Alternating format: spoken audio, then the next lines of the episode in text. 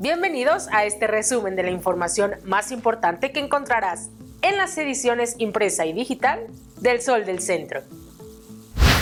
El índice de percepción de la población de Aguascalientes respecto a la seguridad pública urbana registra un significativo descenso al ubicarse en 51.4% en septiembre pasado, cuando en marzo era de 60.1%. Por si fuera poco, nuestra capital figura entre las localidades con mayor porcentaje de hogares con al menos una víctima del delito.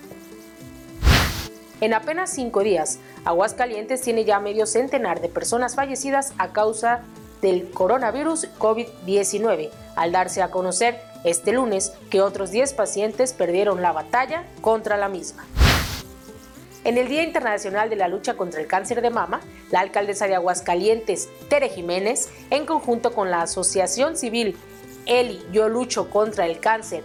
AC, inició la entrega de 100 prótesis mamarias externas a mujeres que han sido víctimas de esta enfermedad que representa uno de los desafíos más grandes para la salud pública en el país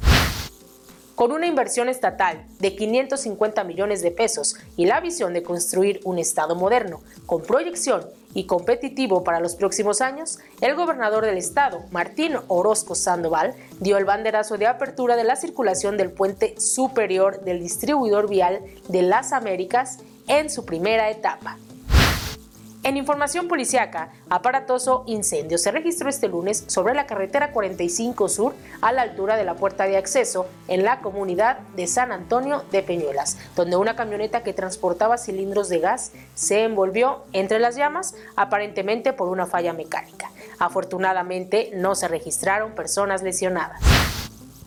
Y en los deportes fueron cinco taekwondoines aguascalentenses los que formaron parte de la delegación mexicana que participó en el Campeonato Mundial Open Bonsai Virtual de Puerto Rico, logrando traer para nuestro país un total de cinco medallas, siendo tres de oro, una de plata y un bronce, dando muestra de la extraordinaria calidad de atletas que son formados en Aguascalientes. Síganos en nuestras redes sociales y para conocer el detalle de esta y mucha más información, no olviden adquirir las ediciones impresa y digital del Sol del Centro.